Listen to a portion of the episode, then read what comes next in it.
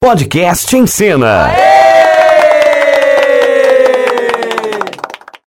Por aqui, por aqui. Para. Vira. Direita. Não, não. Esquerda. Aqui? Não, volta. Esquerda? É. Opa. Não, por aqui. Aqui. Aqui? Isso, direita, direita. Esquerda agora. Esquerda, esquerda. Mantenha o equilíbrio. O equilíbrio! O artista em tempos de pandemia.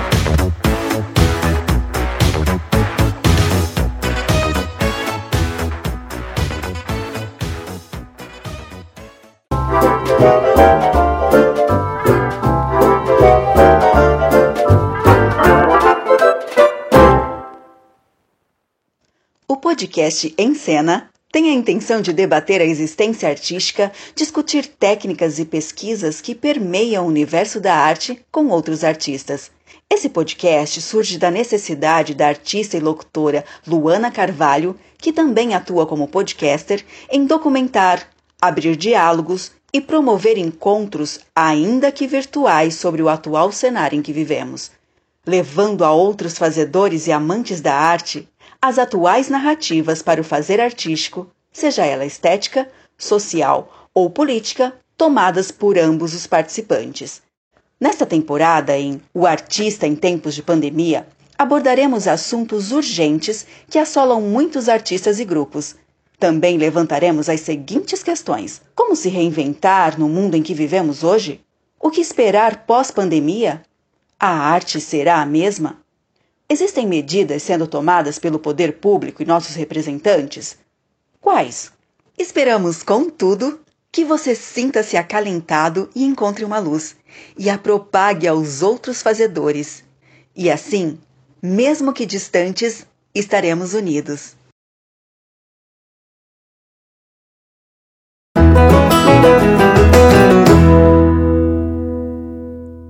Podcast de hoje é com Carlinhos Rodrigues, um dos fundadores da Cia da Casa Amarela. A companhia, que tem uma formação familiar, tem como seu núcleo principal Carlos Rodrigues, nosso convidado de hoje, Drica Vieira, sua esposa, e Ian, o filho do casal. A Casa Amarela coleciona diversos prêmios ao longo dos seus 25 anos de existência, com espetáculos poéticos e lúdicos, pensados para o público infantil e infanto-juvenil. E vamos conferir e conhecer e debater como a família e a companhia está vivendo esse momento de pandemia precisamos levar em conta, afinal, em como uma companhia que pensa seus trabalhos poéticos narraria esse momento em que estamos passando. Como seria para uma companhia que pensa todos os seus trabalhos para o público infantil e infanto-juvenil narrar esse momento de crise? Oi, Carlinhos, tudo bem? Carlinhos, é claro que minha primeira pergunta não poderia ser outra, né? Eu gostaria de saber como que vocês estão passando por esse momento, como que a família está lidando com essa crise que estamos vivendo e também como que a companhia tem enfrentado esse momento. A ah, Luana, a gente está se adaptando já faz um bom tempo, né? Tentando sobreviver e viver como todo mundo está, né? Tentando entender e com uma expectativa de que as coisas, é, sabendo, mesmo sabendo a realidade que a gente está vivendo, que vai demorar um pouco para voltar, ou vai demorar muito para voltar. Nós estamos vivendo, criando. Então, em algum processo criativo? Algum processo de montagem? Ah, olha, não, nós estávamos com algumas ideias que a gente aparente, a princípio parou com essas ideias, a gente deu stop, mesmo porque você quando entra nessa fase de parada, de pausa é, involuntária, você acaba meio que refletindo um pouco mais sobre as coisas. Então, nós optamos por dar um tempo, é, respirar um pouco, porque a gente vive nessa correria louca, não é? E muitas vezes você produz e monta uma peça nova e faz um projeto novo em meio às apresentações, às viagens, a tanta coisa, você nunca consegue de verdade absorver cada momento, sentir cada momento. Então, você sempre naquela correria. E aí nós optamos mesmo que parar um pouco, respirar um pouco, conversar muito e, lógico, colocar algumas coisas no, no papel, mas sem desespero. Sem pressão, né? sem pressão, porque é, nós sabemos que apavora, principalmente a classe artística ficou apavorada, mas eu acho que é um momento de pensar um pouco, de parar, de refletir, rever o seu trabalho. Né? A Companhia da Casa Amarela está completando 25 anos, então deu para a gente parar, olhar lá para trás, ver toda a história, é, fazer uma, um balanço, um retrospecto da carreira e ver o que foi interessante, onde erramos, onde podíamos ter acertado, o que valeu muito a pena, que foi muita coisa valeu a pena. Então, assim, nós ficamos meio que suspensos também, logicamente que preocupados com o que virá e pensando no que virá. Né? Mas, a princípio, paramos. O único projeto que nós temos hoje de realização é mais pessoal do que profissional, que nós, eu, eu e o Ian com direção da DRIC, estamos pensando em fazer um canal, mas não tem nem a ver com o teatro. Uhum. É uma uhum. coisa que tem a ver com, com, música, que é uma coisa mesmo. Nós pensamos nisso, vamos fazer algo que nos dê muito prazer, embora o teatro, né, a profissão nos dê prazer, mas sem pressão. Vamos nos divertir fazendo uma coisa que a gente gosta de fazer. E depois, de repente, isso nos leva a outros caminhos. Mas a princípio é isso. Estamos, estamos bem aqui. Mas é bom que às vezes a gente nunca tem tempo para focar em coisas que a gente gostaria de fazer. E às vezes é nesse tempo que sobra para aquela loucura, aquele giro, e a gente consegue focar em coisas que estavam na, na, gaveta fazia tempo, né? Então, tipo, o canal Sim. pode ser uma coisa que estava na gaveta que não sabia quando ia conseguir mexer. E aí aparece a oportunidade. É, pessoalmente eu voltei a pintar, nós estamos escrevendo, né? Então, estamos também descansando um pouco, porque a gente não consegue descansar nunca, né? Então, de vez em quando, ó, vamos dormir um pouquinho, vamos dormir um pouco, vamos assistir filme, vamos assistir filme, mas estamos aí. São 25 anos. Você podia contar um pouquinho, Carlinhos, da trajetória? Para quem. Muita gente que acompanha os podcasts que eu conheço já conhece o trabalho de vocês, mas sempre tem algumas pessoas que estão ouvindo pela primeira vez, que não são do meio artístico. Se puder contar um pouquinho da trajetória da companhia? É, nós criamos a companhia em 95, eu e Drica já fazíamos teatro amador, uh, há um bom tempo já, e nós queríamos fazer só isso, só teatro porque é diferente. Embora o lado amador tenha uma coisa muito gostosa, né, de você assim, é o prazer absoluto, 100% de prazer, né, que você trabalha em outras coisas e tem depois um tempo livre para fazer teatro, é muito bom. Mas nós achamos que era o momento de viver só disso, de fazer teatro 24 horas por dia, literalmente é quase isso, né, porque nós somos casados, nós já éramos casados naquela época, então nós criamos a companhia para fazer teatro para crianças e jovens e com uma dramaturgia própria, porque era muito difícil achar textos interessantes para nós dois dentro daquilo que nós queríamos falar e fazer. Então, nós criamos um trabalho original, dramatúrgico, estético, com a nossa cara, com a nossa linguagem, e isso foi se aperfeiçoando, amadurecendo ao longo do tempo. Nesses 25 anos foram mais de 25 espetáculos, viajamos por todo o Brasil, várias regiões do Brasil, já nos apresentamos é, fora do Brasil, e de 2000 e 11 para cá, dividimos o palco com o Ian também, nosso filho. E hoje também a extensão desse trabalho, nos, lógico, a gente criou uma companhia para fazer teatro para infância e juventude, mas também a gente faz trabalhos com empresa, nos apresentamos muito nas unidades do SESC já há 24 anos, é, e recentemente criamos uma banda também que é, faz show de rock para crianças. Então, é, é, são 25 anos aí de uma trajetória muito. Nós sentimos, nós sentimos muito orgulho dessa trajetória Agora, recentemente, nós fizemos a retrospectiva dos 25 anos, e é interessante que a gente às vezes se surpreende com tanto que fez, com tanta coisa que aconteceu, e que vale a pena valorizar, vale, vale a pena parar e sentar e falar, puxa vida, nós fizemos isso, foi muito bom. Porque quando começa não imagina, né? Não, você nunca sabe onde vai chegar, né? Onde pode chegar. Por mais que você sonhe, tem coisas que acontecem assim, de uma maneira absurda na vida, coisas que você nunca imagina que conseguiria fazer. E nós conseguimos coisas maravilhosas, não só de premiações de teatro, é, de teatro profissional, não só em festivais de teatro, mas de, é, como a PCA e o Mambembe, mas também com o respeito que as pessoas têm pelo nosso trabalho. As pessoas respeitam muito o nosso trabalho. De um teatro para crianças que não é um teatro apelativo para crianças, é um teatro inteligente, poético, sensível. E também, recentemente, nós começamos a fazer teatro para bebês. Uhum. E como que foi dessa surgiu essa ideia de para bebês? Foi, foi algo assim, de... Nós começamos a ver, pesquisar muitas coisas, as pessoas sempre dizem, ah, o trabalho de vocês é para criança grande ou para adultos, porque a gente não vai entregar qualquer coisa para criança. E aí nós começamos a perceber que era importante buscar esse público que está iniciando. Eu vou falar assim, é uma proposta até meio que pre, é, presunçosa, às vezes, de você achar que precisa começar a sensibilizar desde pequenininho, desde bebê.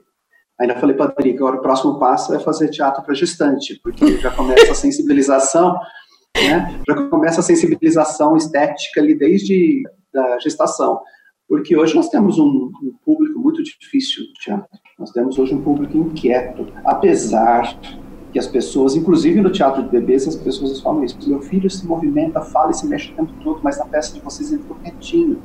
Porque a gente já cria essa proposta de sensibilização antes da peça começar. Então, é, é, encantador. E eu falei, cheguei até a falar, gostaria, eu acho que só de fazer teatro para bebês agora, porque é, é um público delicioso.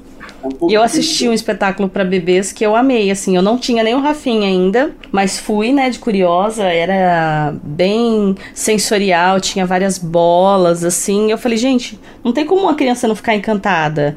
A gente que é, é. adulto fica, era fantástico o espetáculo, e, assim, eu gostei e, muito. E é esse, esse o objetivo, ele é muito sensorial, nós fizemos uma trilogia de cores e pintores para bebês, então nós fizemos Tobio Bach, uh, Pablo Picasso e Vincent van Gogh.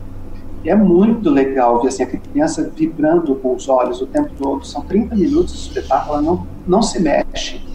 As mães se emocionam, a criança fica encantada, e, e não é só porque tem cor e tem é, movimento, é porque tem sensibilidade. Então, são, é tudo muito delicado, é, é muito poético. Então, eu amei fazer, estou amando fazer teatro para bebês. Ô Carlinhos, deixa eu te perguntar outra coisa. A gente estava falando desse período de quarentena, de projeto. Como que foi os cancelamentos para vocês? Tem muita coisa que já foi cancelada, ainda tem coisa que está marcada, que ainda vai ser, ainda não sabe o que vai acontecer. Como que tá?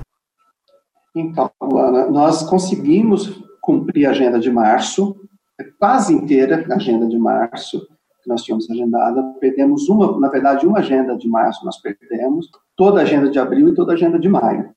Nós tínhamos agendado o mês inteiro de abril e o mês inteiro de maio, todos os finais de semana, mais escolas durante a semana.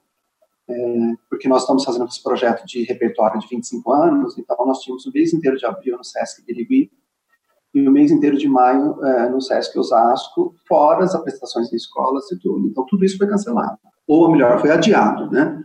Nós não temos ainda previsão de quando isso retorna. E daí para frente, nós temos apresentações agendadas ainda em julho, mas não temos nenhuma notícia sobre julho, o que vai acontecer com a agenda de julho. Eu acredito, particularmente, que deva ser adiado também, né? É, eu ouvi, parece que volta só em agosto ou setembro, esse liberal grupos grandes, essas coisas, onde vai ter multidão, parece que é só agosto Sim. ou setembro. Porque até a própria escola do Rafinha, eles estão falando que vai ser. É complicado é, nesse Europa, sentido, né? Hã? Por exemplo, na França, na França, as temporadas de teatro já foram é, canceladas até dezembro. Até dezembro? Na é, na França. Na Alemanha, eles estão falando de voltar só em agosto de 2020. Nossa, é muito então, tempo, né? Nós não sabemos. É, o, o, europeu nesse sentido é muito mais determinado do que nós, né? mas eu não sei, nós não sabemos realmente o que vai acontecer aqui. Estamos esperando que. Né? E pro Ian, como tá sendo esse período em casa? Porque vocês estavam em processo da banda, né? Acho que você comentou que tinha estreia, Sim. alguma coisa assim. É, na verdade, nós íamos fazer a reestreia da banda na semana em que tudo foi paralisado. Então, nós tínhamos ingressos vendidos já, e naquela semana, o show era na sexta, foi determinada a quarentena na terça ou quarta, se eu não me engano, e a, a, a decisão na, da prefeitura de Catanduva, aqui no caso, foi já naquela semana de fechar o teatro. Então, nós é, estamos há três dias praticamente da estreia. O Ian está entediado, né?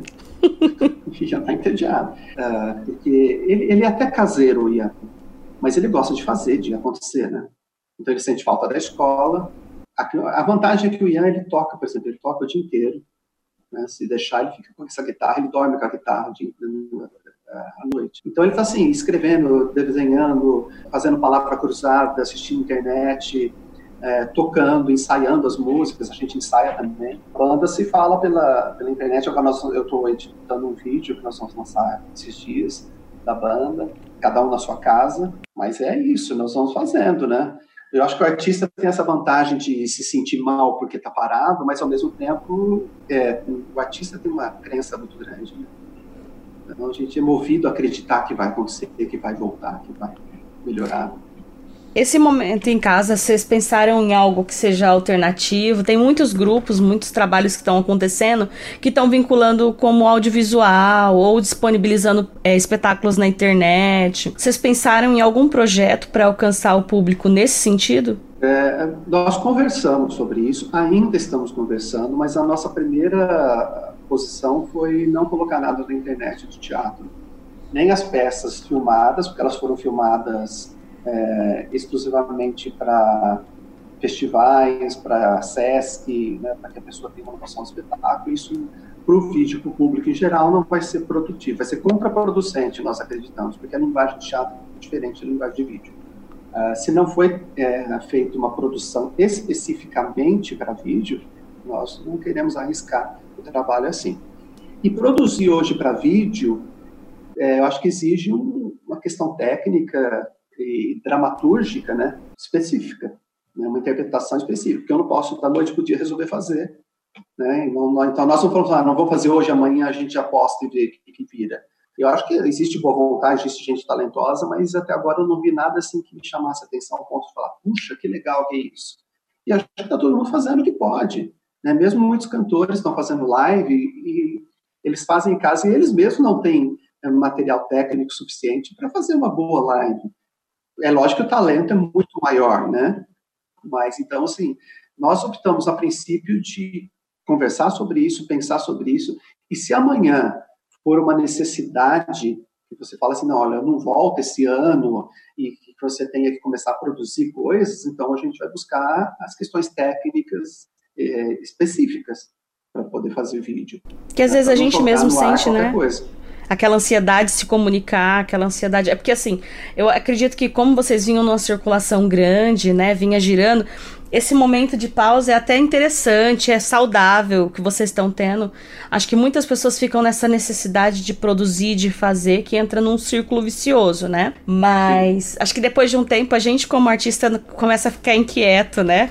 Começa a querer se comunicar, é. começa a querer encontrar um meio de de atravessar, né, o, o outro, de contribuir, não sei. Eu acho que é muito normal do artista não conseguir ficar muito tempo é, parado ou esperando esse momento, que é o que você falou, né? Às vezes a gente não tem ideia nenhuma de quanto tempo isso vai durar. Pode ser agora, daqui Sim. dois meses, ou pode ser mesmo muito mais, até por, pela irresponsabilidade que muitas pessoas no Brasil estão tá lidando.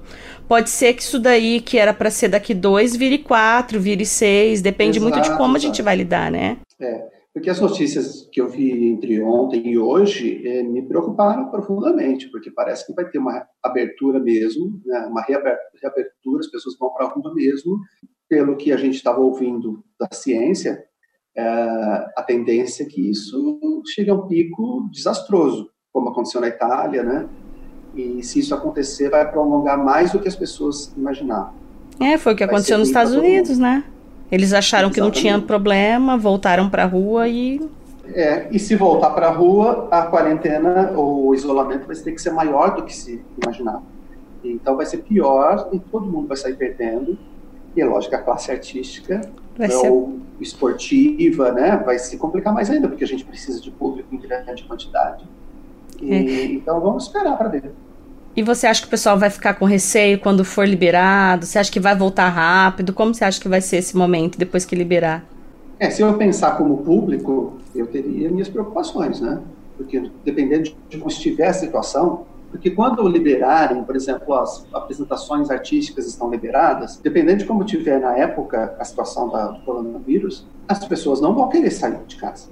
Vão sair aquelas pessoas que não estão nem aí. E essas pessoas que não estão aí, particularmente, não vão ao teatro, né?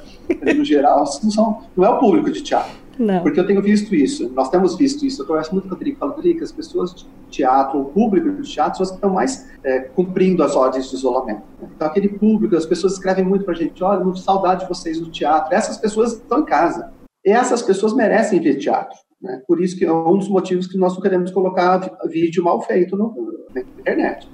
Porque né, as pessoas que gostam de ver teatro, elas querem ver teatro, não qualquer coisa. É, é complicado. Nós entendemos a posição dos grupos, né, esse desespero que bate nas pessoas. É, nós entendemos e vendo isso, nós estamos cautelosos, aguardando. Eu e Drica conversamos muito sobre isso. Eu acho que para o teatro é mais complicado, para a música eu acho que é um pouco diferente. É. Né? Mas o teatro é, é muito complicado, porque principalmente nós que fazemos um teatro poético. Eu acho que se comunicar, às vezes, com essa poesia, por exemplo, sensorial, como que você vai passar o sensorial para um vídeo, né? Você limita é, é muito, só o olhar. Exatamente. E tem que ser muito bem pensado. É. Muito bem pensado, e, né? Então... E tem espetáculos que foram filmados para ser disponibilizado na internet já. Então você vê que é filmado com mais duas, três câmeras, exato, tem recorte, exato. tem foco, tem ângulo. Tem edição, Eu acho que é. É, então, um espetáculo assim, disponibilizado na internet, ou que esses daí normalmente já até estavam na internet, agora que está sendo divulgado, Sim. eu vejo com outro olho, porque ele é um material de pesquisa. Mas às uhum. vezes você pega aquele filmagem que você fez para mandar pro festival, chapada, uma câmera, que é duas, né? Não sei como eles estão pedindo, mas acho que normalmente é uma câmera só, né? Uma câmera só, é. Geralmente é um plano aberto, uma câmera só. Então, ele não tem a qualidade de você disponibilizar, as pessoas não sabem para onde olhar, tá tudo focado num lugar só. Eu, eu também entendo é, essa o áudio questão. não fica legal. Não. O áudio não fica legal. Nossa companhia, nós trabalhamos muito com sonoplastia, com áudio, com música. Isso tudo, se não tiver bem equalizado no vídeo, fica horrível. E nem sempre a gravação do vídeo numa câmera só de longe, você capta tudo, é, todas essas nuances, toda essa sensibilidade. Então é muito difícil. Você falou do, da live, da, da questão de a pessoa tá se, ainda está aprendendo até trabalhar com live. Nós estamos. O pessoal da produtora que eu trabalho, eles foram contratados para fazer acho que duas ou três lives. Por enquanto já foi umas duas ou três. Penou muito, ficou acho que cinco dias é, testando câmera desde de manhã. Eu não fui, eu fui um dia só. Eles testando câmera, tentando ligar em ângulo, aprendendo recorte. Nossa, eles apanharam muito. É, aprender a colocar o selecionar da onde vai sair o som. Então não é simples, né? A gente pensa que live não, liga uma é. câmera, vou pôr uma câmera aqui, vou cantar e vou fazer uma live. E não é só isso. Então, não, acho não. que são muitas coisas que envolve. É, é, eu acho que a, linguagem é nova para muita gente. Principalmente para quem é de teatro. É. Principalmente para quem é de teatro. Né? E é tudo over, né? Na câmera fica horrível. Mas aí, se isso você sentir que é um caminho que nós vamos ter que seguir, né? Aí, é, quando acabar esse isolamento e você tiver esses contatos com pessoas, profissionais da área, aí você pode estudar projetos, né? Mas exatamente, para que eles saiam bem feitos. É, então, e com uma linguagem própria para vídeo, que a gente vai ter que criar uma linguagem para vídeo, uma, é, né, um, um, trabalho dramatúrgico para vídeo, né? É, então, é com muito cuidado. É, eu, eu bato sempre nessa tecla que público de teatro eu, particularmente, não gosto de ver teatro em vídeo, porque não tem a ver. Eu também não. Né? Eu gosto de ver como pesquisa. Por exemplo, assim, é, sim, ai, é uma sim, linguagem, pesquisa, a estética, mas gostar do espetáculo, me encantar com o trabalho de ator, isso não acontece muito, não. Eu não sinto é. que o ator me emocionou, me tocou com aquele trabalho. Eu consigo mais olhar o figurino, o cenário, a linguagem, mas também não, não curto assistir. E não assisti nenhum nesse período de quarentena. Nenhum que todo mundo tá falando, ó, tem esse, tem esse. Eu assisti algumas alguns pedaços de live, tipo, a Drica me mandou, eu vi uns pedacinhos, uhum. mas nem live, nem nada. É, aproveitei também para. Os primeiros dias eu fiquei bem na internet, né? Aprendendo, principalmente que eu queria aprender a trabalhar com podcast à distância, porque não era o projeto ser à distância. Então uhum. tive que me virar aqui e falar com cinco, seis pessoas. Uns quatro amigos fez é, atendimento remoto aqui no meu computador para me ajudar. Então sofri um pouco. Então fiquei focada nisso. Depois, a, quando eu tava aqui, eu grava, perdia muito tempo depois na edição. E o resto eu aproveitava para passar com o Rafinha. Então, não assisti. O que eu assisti live foi uhum. só educacional, sabe? De ensinando certo. a mexer com essas coisas. É, mas é, é legal. Tem muitos cursos. Eu estou fazendo um curso também do SESC pela, pela internet. É muito legal. Mas aí é coisa específica. Eu acho que a, a apresentação artística ela exige muito cuidado muito obrigado. Muito. E o que você acha da, das crianças, assim? O trabalho de vocês é voltado para a criança. Ela tem uma delicadeza maior, né? De, de uhum. linguagem, de comunicação. E agora em casa, se ficar três, quatro meses, a criança se adapta muito rápido, o adolescente, né? E eles consumindo muita coisa na internet, consumindo esse mundo digital numa velocidade muito maior do que eles consumiam antes. Você acha que eles vão buscar espetáculos com outras formas de linguagem depois desse momento? Ou vai ser o contrário, vai ter saturado um pouco, então vai ser bom encontrar outras coisas? Eu acredito que após esse processo de isolamento, as pessoas vão querer sair de casa e não voltar mais. né? Porque eu ouço muita gente falando, eu acredito que o público vai voltar ao teatro. Eu acredito que sim. Uh, essa experiência, porque essa, esse isolamento nos faz valorizar os encontros. É, eu comento, hoje uma pessoa escreveu, uma pessoa de teatro, lógico, escreveu no Face dela assim, gente, eu não posso ver uma cena de abraço em filme que eu me emociono. Ela falou assim, isso está acontecendo com vocês? Porque todo mundo gosta de abraçar, né? A gente de teatro gosta de, de abraçar, de estar com as pessoas e, e não está podendo acontecer isso, né? Nós temos amigos muito importantes na nossa vida que uh, tem um contato tem sido só pelo, pelo WhatsApp, pela internet. Então a gente sente falta. Eu acho que o público vai voltar para o teatro as pessoas vão querer encontrar o teatro, vão querer respirar, né? E esses encontros são importantes. O isolamento vai nos fazer refletir e rever muitas coisas. Pelo menos, eu acredito, nós estamos revendo muitas coisas. Eu acredito que muitas pessoas vão rever. É, eu, eu vejo, às vezes, conversando com outros grupos, né? Eu acho que cada grupo está vivendo uma realidade diferente. Eu conversei também com algumas pessoas que são envolvidas em questões mais administrativas ou políticas, como o SATED, como a Cooperativa Paulista. O que eu percebi é que alguns grupos vêm pela essa necessidade de se comunicar, que estão se, se reinventando pela própria internet, pelos recursos digitais aí, mas outros é mesmo questões financeiras que estão preocupando muito, sim, sim. né? Acho que muitas pessoas que ente não entendem como que vive o, o, as pessoas que vivem do mundo artístico, é, a questão de quanto tempo antes se produz, quanto tempo depois para você chegar a apresentar a questão dos recursos financeiros, né? Então, eu vi, Sim. por exemplo, a Cooperativa Paulista, eles estavam se unindo, inclusive, para levar cestas básicas, essas coisas. Se fosse falar financeiramente, vocês acham que quanto tempo ainda daria para ficar em casa os grupos que vivem disso, as pessoas que vivem disso? Ah, pouquíssimo tempo. É uma questão de, eu acho que, de semanas. Que vivem porque disso. A, a, porque o artista, ele, ele vive, ele apresenta e recebe, ele apresenta e recebe, ele apresenta e recebe. E às vezes esse pagamento é feito duas, três semanas depois de uma apresentação. Então, se você não está apresentando, não tem o dinheiro.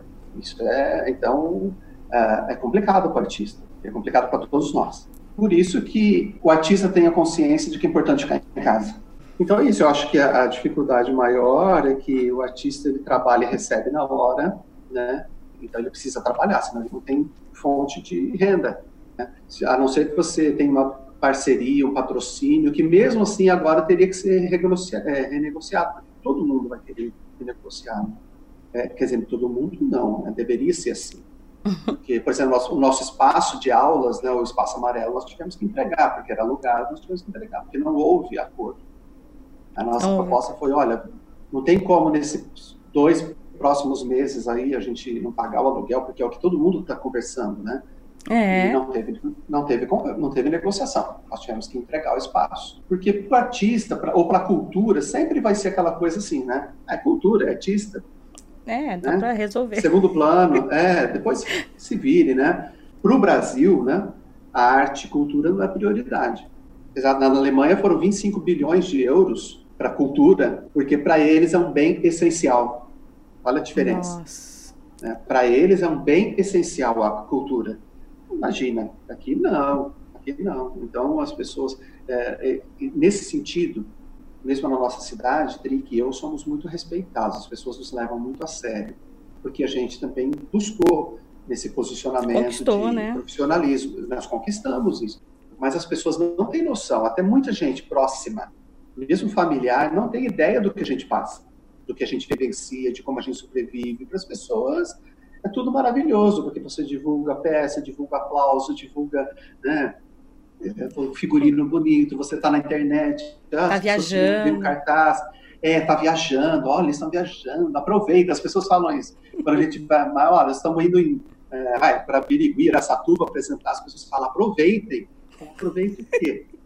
Que, que hora? A gente entra, é, que hora? A gente entra, desce, apresenta, recolhe tudo e vai embora. Né? A gente não vê a cidade direito, né?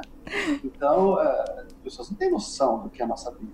Você sai de madrugada e volta de madrugada, né? Aquele momento do teatro é mágico, mas fora aquele momento do palco é muita correria, muito trabalho, sem descanso, sem, é, sem curtir nada. Nós já fomos, a gente sempre brinca, nós vamos para a praia e não vê água, né? não vê mar. Porque gente chega, vai para o local da apresentação e vem embora.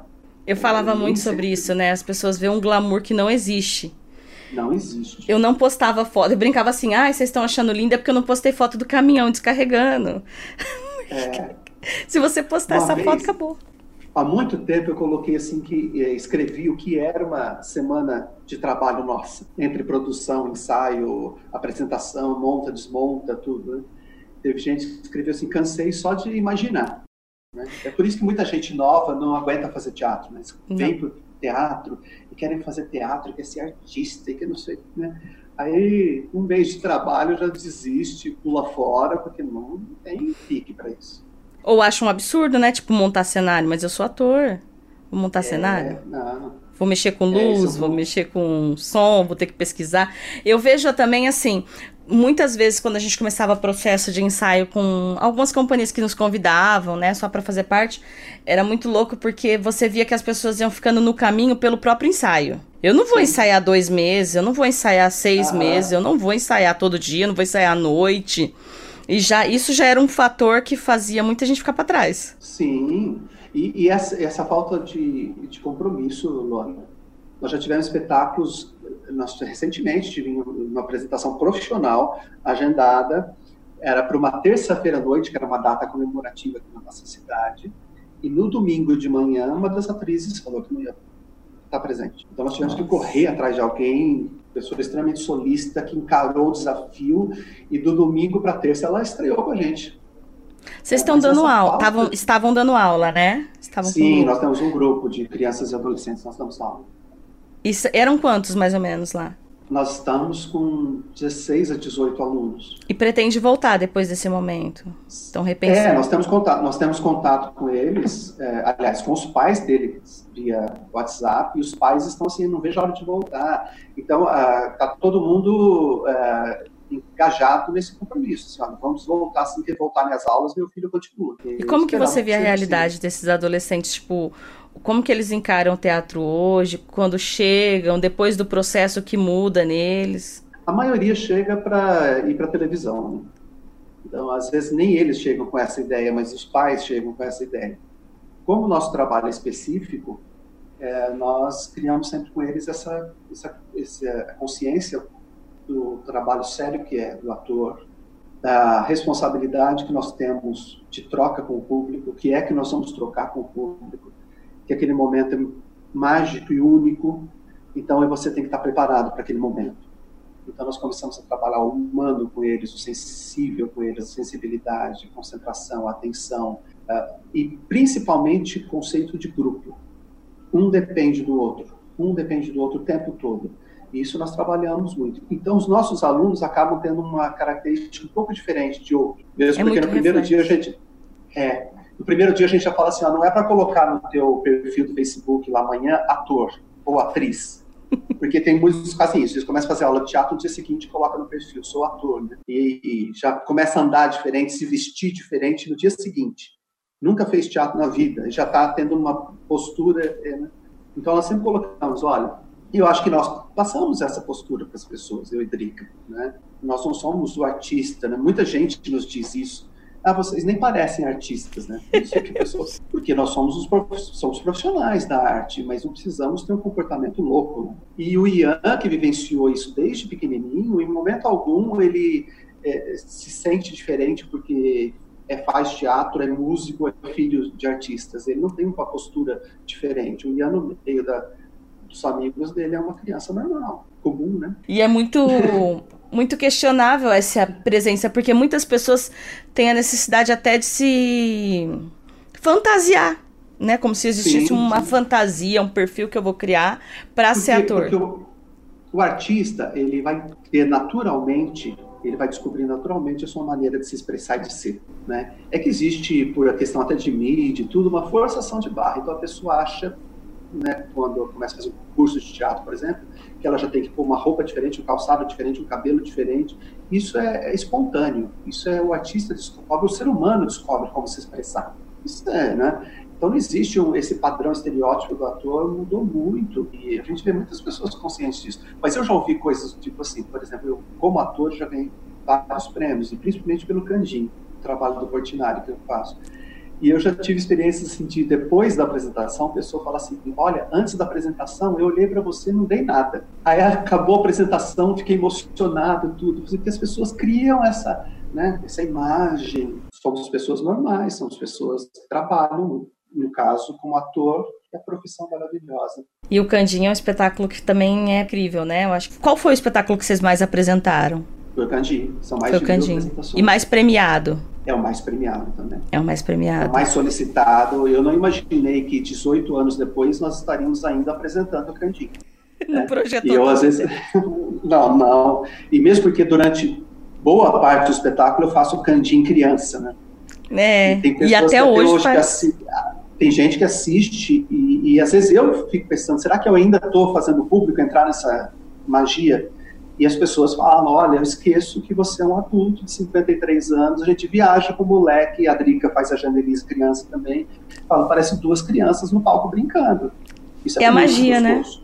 É a, é magia. magia. Eu concordo que com quem falou, eu assisti e o Candinho ele tem um poder de me emocionar desde a primeira vez que eu assisti até hoje. Eu acho que além do, do, do, tema que ele aborda, do, do, trabalho lindo que vocês fazem, eu acho que ele provoca a gente emocionalmente, né? Tipo, Sim. a própria realidade do que o Candim busca, do, dos sonhos, é. dos sacrifícios. Eu acho um espetáculo que foi fantástico, assim. E quanto tempo foi o processo do Candim, Carlinhos? Já, já era um espetáculo que vocês pretendiam? Já tinham a paixão pela, pelas obras? Como foi? Porque o Portinari, o Candim, ele fechou a trilogia de pintores que nós começamos lá com Van Gogh em 99. Então, nós queríamos falar das cores básicas, como a gente fez agora com os bebês, amarelo, vermelho e azul. Então, nós trabalhamos o amarelo do Van Gogh, o azul do Chagall, queríamos fechar com vermelho, veio o vermelho terra, nós morávamos em São Paulo na época, a gente sentia saudade do interior, e nós lembramos do Portinari, como que nós queríamos falar de um brasileiro também.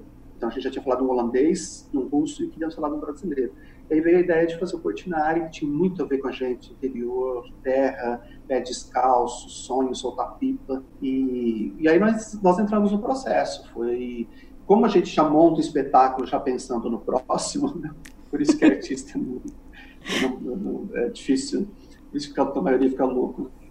Então, a gente, quando começou a fazer o Chagall, a gente já estava pensando em qual seria o próximo. Então, é um processo que praticamente dura um ano de pesquisa. Como nós escrevemos os nossos espetáculos nos ensaios, no palco, então a gente tem que fazer um processo de pesquisa muito grande para quando a gente chegar no processo de improvisação, já ter muito material. Então, um processo longo. E os ensaios acabam fluindo muito, a gente acaba, como eu e a Drica, temos uma química muito grande, então isso vai fluindo muito rapidamente e a gente montou o processo de pesquisa até estreia um ano, mas trabalho de palco mesmo são três meses. É um trabalho assim que a gente tem muito orgulho de fazer.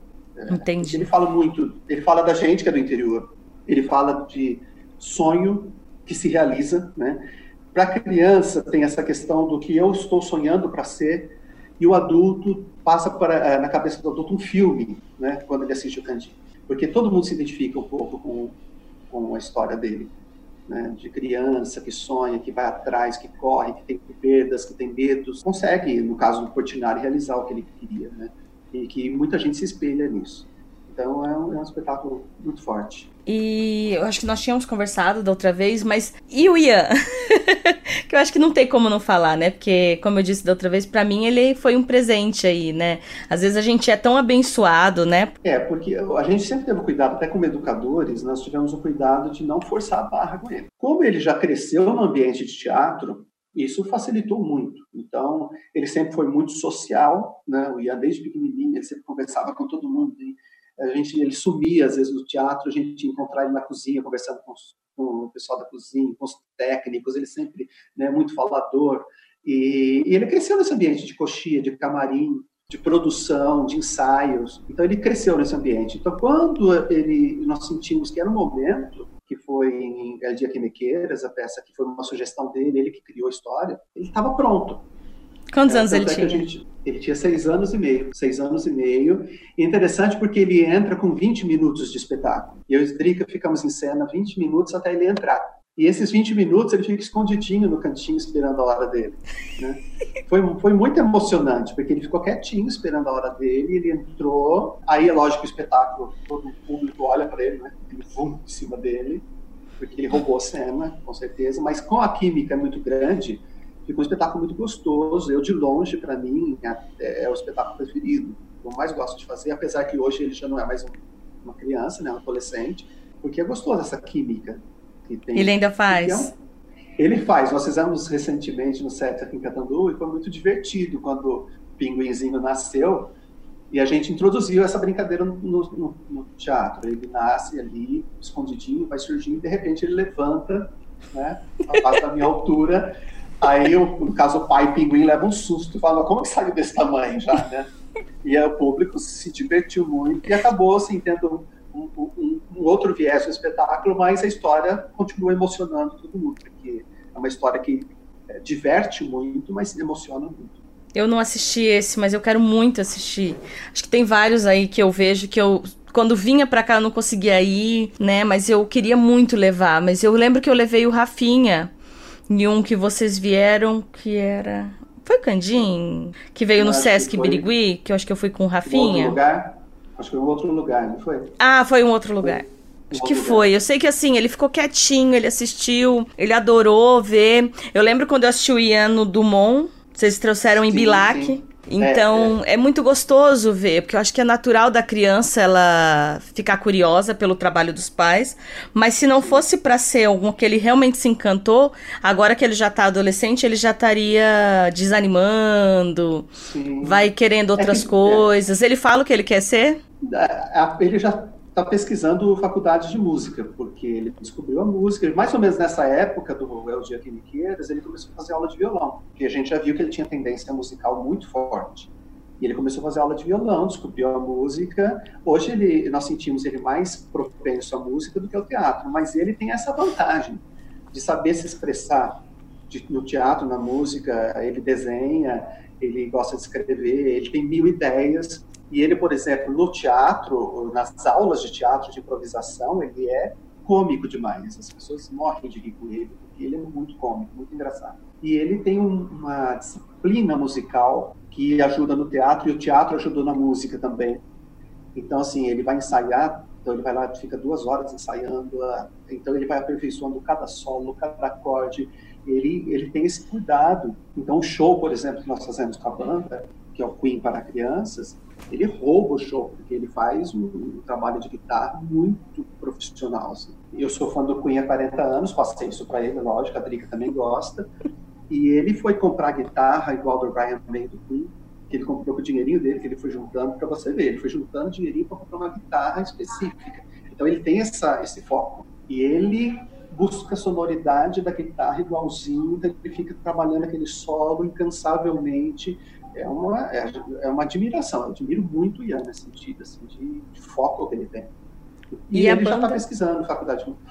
E a banda, nós criamos a banda para ele, nós criamos o show Queen para crianças, porque é uma tendência nossa trabalhar com criança. Todo mundo gosta de Queen, tanto é que o canal que eu e ele vamos fazer vai ser sobre Queen. Hum. E tem fã do Queen saindo pelo ladrão. Nós fizemos um show em São Paulo da banda e tinha fãs do Queen, pessoal de fã clube assistindo o show. E fã, fã é, você sabe como é que é fã, né? Ele quer ouvir, ele quer E no final tinha fã chorando, emocionado, assim, de trato que nós demos para a música do Queen, com o olhar de mostrar isso para a nova geração. E, então, assim, é fantástico, é fantástico, ele curte muito. E nós curtimos muito também, né? e qual foi o processo para compor o elenco, compor a banda? Como que foi? Foi vocês que ajudaram? O Ian ajudou a selecionar? Foi natural? Não, foi, nós fizemos tudo. Porque a partir do momento que a gente realizou o roteiro, o show, nós tivemos que ir atrás das pessoas. A banda já teve até eh, já está na sua terceira formação, né? Porque nós começamos com um grupo específico, depois foi, entrou gente, saiu gente, e hoje nós estamos com uma formação assim é, de gerações muito diferentes. Tanto é que eu e a Drica dirigíamos e roteirizamos e produzíamos o trabalho, né? E hoje nós estamos no palco, a Drica no teclado e percussão e eu estou no baixo, na banda. E tem, é um trabalho de gerações diferentes. Tem o Ian, que é adolescente, nós temos o Juninho da bateria, que é um jovem adulto, tem 20 e poucos anos, e temos a Edna, que canta a Drica e eu já na faixa dos, né, para lá dos 40. Então, assim... na faixa do fã dos Queen. É, e aí, assim, é legal porque no palco gira uma, uma, uma química muito gostosa, assim, porque a, a, nossa referência ficou o show de São Paulo. Porque apresentar em São Paulo é diferente, o público de São Paulo é muito diferente. E aí você vê o fã com camiseta do Queen, levando o filho, põe o filho no colo, e o filho canta as músicas, porque fã do Queen, a, a prole vai ser fã do Queen também. É, é impressionante. Porque o Queen tem uma música muito para cima, muito divertida, alto astral. Você não vê fã do Queen baixo astral, é tudo alto astral. Eu acho que tem duas Isso. músicas que o Rafinha escutava desde quando era bebê. Eu não tô então, tentando lembrar aqui, mas o Rafa colocava para ele no carro e aí ele ficava assim, ele não falava ainda, mas quando colocava ele começava. Então era é, aquela que ele gostava. Eu não tô, tô tentando lembrar agora, mas não. O Rafa que vai foi saber dizer. Que, foi isso que nos levou, porque é, nós havíamos assistido um show no Sesc e a gente achou super interessante, a gente já tinha uma ideia de que fazer alguma coisa com o Ian no palco. Aí veio a ideia do Queen. Por quê? Porque nós estávamos dando aula para crianças pequenas e num dos aquecimentos e brincadeiras lúdicas eu coloquei uma música do Queen e as crianças começaram a cantar. Eu falei assim, vocês conhecem Queen? Eles falaram, não. Eu, mas vocês conhecem a música. Eles conheciam a música, mas não sabiam que era do Queen. We Will Rock You, todo mundo conhece. Eu acho que até Marciano não conhece. Aí nós começamos a perceber que uma música ou outra, quando tocava, as crianças reconheciam. É impressionante como as pessoas conhecem, às vezes nem sabem quem é o artista, né? Quando nós montamos o show e estreamos, a reação do público foi tão forte, tão bonita, e foi impressionante. E nós estamos a cada dia aperfeiçoando. Nesse período agora de quarentena, nós estamos assim cada um na sua casa, assim pensando ideias, aprimorando coisas então tá ficando muito legal e nós vamos retornar com um show que assim. E ele é um show que se divulga. E quando você coloca Queen para crianças, o interesse dos pais é muito grande. Então foi um achado assim muito bonito, muito gostoso, porque nasceu de um gosto musical, de uma paixão musical, né? Nós amamos Queen aqui em casa. Falar a verdade, depois que formou o projeto Queen para crianças, todo dia Queen em casa. Você une o profissional, coloca o senso artístico de trabalho para a criança, né? o olhar para a criança, Aí juntou, casou e ficou maravilhoso. Entendi. E é gostoso hoje você, você tem uma banda, por exemplo, a Edna, que canta, que é cantora profissional, já fez muito baile e tudo. Ela tem filhos, então ela conhece Queen também, ela canta para os filhos, cantava para os filhos. Hoje os filhos estão cantando com ela. Então, assim, é, é, um processo muito gostoso, porque o Queen tem essa coisa de reunir as pessoas. Como tem outros artistas também, que a gente já fala, ó, oh, vamos fazer tal coisa, vamos fazer tal coisa, mas primeiro tem que voltar. Não, eu acredito que esse logo, logo já vai estar tá circulando aí, se Deus quiser. Se Deus, se Deus quiser. O Carlinhos, eu queria assim, o final, né? Acho que é o que a gente conversou muito, abordou muito nesse bate-papo. É, apesar do momento atual, a gente sabe que ele pode demorar, mas ele vai passar. E Sim. o que você deixa de mensagem para quem acompanha o podcast aí, tanto que é do meio artístico, quanto para quem não é, que se interessa em ouvir? O que buscar nesse momento para se manter mais é, uma sanidade mental aí em casa. Esse momento vai passar, mas nós estamos ainda vivendo ele. Então, o que você deixa aí de mensagem para quem acompanha o podcast? Eu vou dizer o que eu digo sempre, eu sempre falo isso para os meus alunos, para o público. Nós passamos para as pessoas o que nós passamos para o nosso filho. Então aproveite esses momentos para enriquecer a alma, porque é a alma fortalecida que vai fazer você superar esses momentos e o que virá, porque o que virá pode exigir muito da gente também. Vai exigir muita gente. Nós não sabemos como essas crianças vão voltar para a escola, se elas vão ter que ter um trabalho psicológico, um trabalho emocional, não é simplesmente chegar para a escola e voltar ter aula como se nada tivesse acontecido. Existe um processo de readaptação, porque não, é, não são férias, é um processo nós estamos forçados dentro de casa ou foi tudo fechado forçosamente. Então é preciso nessa hora enriquecer a alma, adquirir cultura, adquirir conhecimento, conversar muito, rever muitos pontos de vista, muitos princípios, ou ampliar muitos valores. Por quê? Porque nós precisaremos voltar fortes para recomeçar, né? Como o Japão já fez, como a Europa já fez.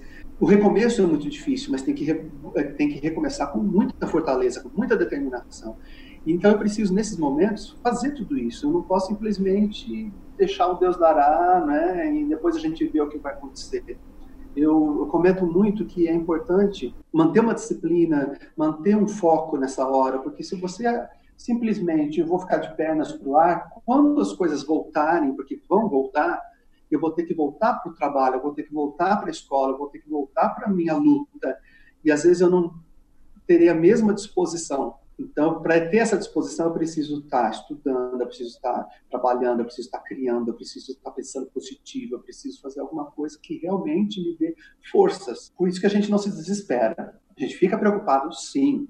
Dizer que nós estamos achando que está tudo maravilhoso. Não, nós estamos preocupados. É, né, a situação é difícil para nós da classe artística, mas é o que nós estamos vivendo. Nós estamos vivendo isso. Não tem como fugir dessa realidade mesmo que as coisas voltem, que o, comércio reabra, que as pessoas voltem para a rua, nós continuaremos sem trabalho. Então, nós vamos ter que ter muita determinação e foco. Então, e o público pode ter certeza de uma coisa, pelo menos da nossa parte, que nós voltaremos com uma energia, uma força muito maior para fazer teatro. E porque é, nós, muito mais, mas o público também está sentindo falta. Né? A arte é fundamental. E a gente brinca, quando fala assim, ah, nem museu a gente está podendo ir, porque ver museu pela internet é maravilhoso, mas não é a mesma coisa que entrar no museu. Né? Assistir teatro na internet é uma, uma possibilidade, mas não é a mesma coisa que você sentir a respiração do ator, de você estar correndo ou chorando, ou se emocionando com as pessoas ao seu lado, juntas no palco. Isso ninguém vai recuperar só ao vivo. Então, não desesperem, classe artística, se segura se segura, porque nós vamos voltar, vamos voltar mais fortes, temos muito para falar. O artista, ele renasce, é fênix, né? ele renasce das cinzas, ele, ele toda situação difícil, seja financeira, seja política, tudo isso é inspiração para a gente, né? é tudo inspiração.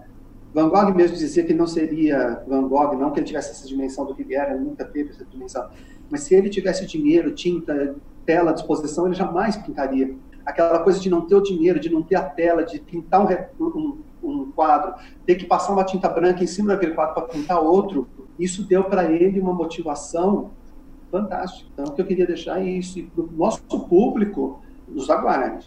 Nos aguarde nós vamos voltar. E acho que você falou nos aguarde, me bateu uma curiosidade aqui. Eu preciso perguntar: tem, tem alguma coisa aí sendo planejada para falar desse momento para a criança? Porque eu acho que você falou quando começou a falar do corona, de ficar em casa, e eu acho que vocês têm um contato com criança muito poético. Eu me perguntava aqui como abordar essas questões em casa, com um filho de três anos, com todo o cuidado para que ele não ficasse traumatizado, né? De, porque para ele o que que é? Como explicar uma coisa tão delicada? Então, é. tem algum projeto, algo sendo pensado para comunicar ou falar desse momento para a criança? Nós estamos pensando ainda não, não definimos. Né? Nós já estávamos pensando no espetáculo no segundo semestre, porque nós estreamos Emília, A Vida é um Pisca-Pisca, em janeiro, que tem muito a ver com o momento político que nós estamos vivendo. Muito a ver. Cada vez mais atual. Fala de Monteiro Lobato, de Emília, mas há 100 anos, quando a Emília foi criada, Monteiro Lobato passava por coisas muito parecidas com o que nós estamos passando hoje. Isso está no espetáculo. Pessoas que assistiram a estreia, assistiram as apresentações que nós fizemos, falaram, gente, que isso? Vocês estão falando do ano 2020, vocês não estão falando de 1920. É impressionante. E aquele espetáculo, Outro Lugar, eu acho que ele está cada vez mais atual, nós falamos de refugiados que têm que dividir o mesmo espaço e lutam por um poço de água. Cada dia que nós apresentamos, a cada nova apresentação, a cada nova fase, ele se torna mais atual ainda. Mas nós temos conversado muito sobre dizer alguma coisa específica quando voltarmos, de forma muito poética, que é a nossa característica, tanto da questão da casa como sair de casa. Valorizar os encontros, isso é muito importante e os é. reencontros, né, que agora vão ser mais emocionantes. então eu, uhum. eu acho que vai ser importante ser tratado isso também depois, né? Eu acho que a arte ela tem um, ela atinge numa profundidade que talvez outras coisas não alcance. Por isso que eu perguntei porque eu já vi o trabalho de vocês e eu sei como ele tem a possibilidade, a capacidade de tocar a criança, tem, o adolescente. E mesmo, e mesmo essa arte dentro de casa, porque a gente fez, o Ian cresceu com arte dentro de casa eu lembro até hoje, ele é muito organizado. E eu lembro quando ele era pequenininho, ele tinha a sacola de brinquedos, as caixas de brinquedos dele, ele tirava para brincar. E toda vez que a gente acabava de brincar, e era muito teatro e bonecos, sempre teve aqueles bonecos, né, sempre teve isso, a gente fazia peça, tudo. E ele, quando ia guardar os brinquedos, a gente fazia para cada brinquedo que ele colocava na caixa tinha um som diferente. Então, para colocar o brinquedo na caixa, fazia o som. Né? E até hoje ele brinca muito, então ele pega os instrumentos, ele pega tudo, ele acaba de tocar, ele enrola os fios, ele guarda tudo certinho. Para ele foi assim, até, até a, hora da prova, o Ian não sofre com provas na escola, porque desde pequeno, quando ele começou a entrar nesse universo de provas, de tudo, nós sempre brincávamos muito para que ele não tivesse peso nessa hora. Né? Tem criança que passa mal, tem criança que tem né, febre, tem dor de barriga, tem febre porque tem, pré, é, tem prova e tudo. Então a gente sempre foi trabalhando lado lúdico, sensível com ele, divertido. É, lógico que existem problemas que às vezes né, bate nele, mas mesmo quando surge algum problema mais sério na vida dele, a gente sempre tenta levar com muita leveza e muita delicadeza e muita seriedade para não carregar o coração dele muita responsabilidade. O que esqueço quando a gente se encontrou foi na, na, na, na França, né? Que vocês falaram dos brinquedos, que vocês foram com ele, mesmo com medo, nos brinquedos grandes, porque sim, sim. queria encorajar ele, né? Para que ele não ficasse com medo, não ficasse traumatizado, ou não perdesse, né? Esse prazer por, a, aproveitar. E quando o Rafinha nasceu, isso era uma das coisas que ficou na minha cabeça. E, e eu sou muito medrosa para brinquedo, tenho pavor de brinquedo. Eu chego a passar mal, suar frio. e eu, fi, eu me policiei muito nisso de e era uma, uma das referências que eu peguei foi de vocês. Fazer o máximo para que ele não tivesse medo das coisas ou de enfrentar as coisas medo de escuro medo de, de altura né? Ele tem algumas coisas ainda que eu acho que da idade ou que às vezes pegou de outras pessoas que a gente ainda tem aquele, minha, minha sogra tem muitos medos ainda tem aquele costume de falar assim ó oh, o bicho papão vai pegar você lá. Uhum. e que são coisas que a gente tem que se policiar, né? Sim, sim. Então tem sempre esse cuidado de. Mas eu, eu me lembro de ter resgatado isso de uma conversa que eu tive com vocês. Então eu tive muito essa preocupação aqui de tentar deixar ele mais seguro com as coisas sim, que ele tem que lidar. Mas isso, vai ser um é momento que nós vamos ter que pensar nisso, né? Sim, nós, nós fizemos isso com o Ian e nós colocamos isso nas nossas peças. Tem que enfrentar, né, tem que ser forte, medo todo mundo sente, é, insegurança todo mundo sente, mas você precisa. O, a peça Lavinha Rose, que nós fizemos, ela fala disso, do, do medo que o soldado tem do poço, porque na verdade era o pai dele que tinha medo e passou esse medo para ele. Mas vai ter um momento na peça que ele vai ter que enfrentar o poço, e ele enfrenta o poço. Por quê? Porque ele precisava fazer aquilo, como o Candinho, que tem que superar o medo de espantalho.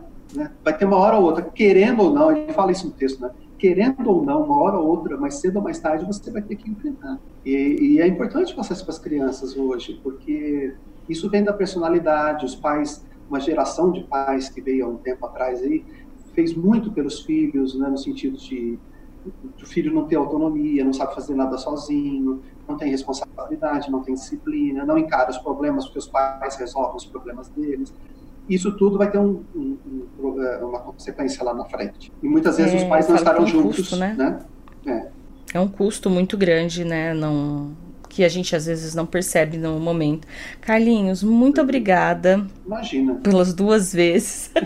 muito obrigada por por todo o carinho. É, sou muito grata tenho um carinho muito especial por vocês e pelo trabalho de vocês que é fantástico. Eu acho que essencial para as crianças elas encontrarem no teatro poesia, o sensorial, mas mais do que tudo isso, encontrar esse respeito, esse carinho que o trabalho de vocês tem.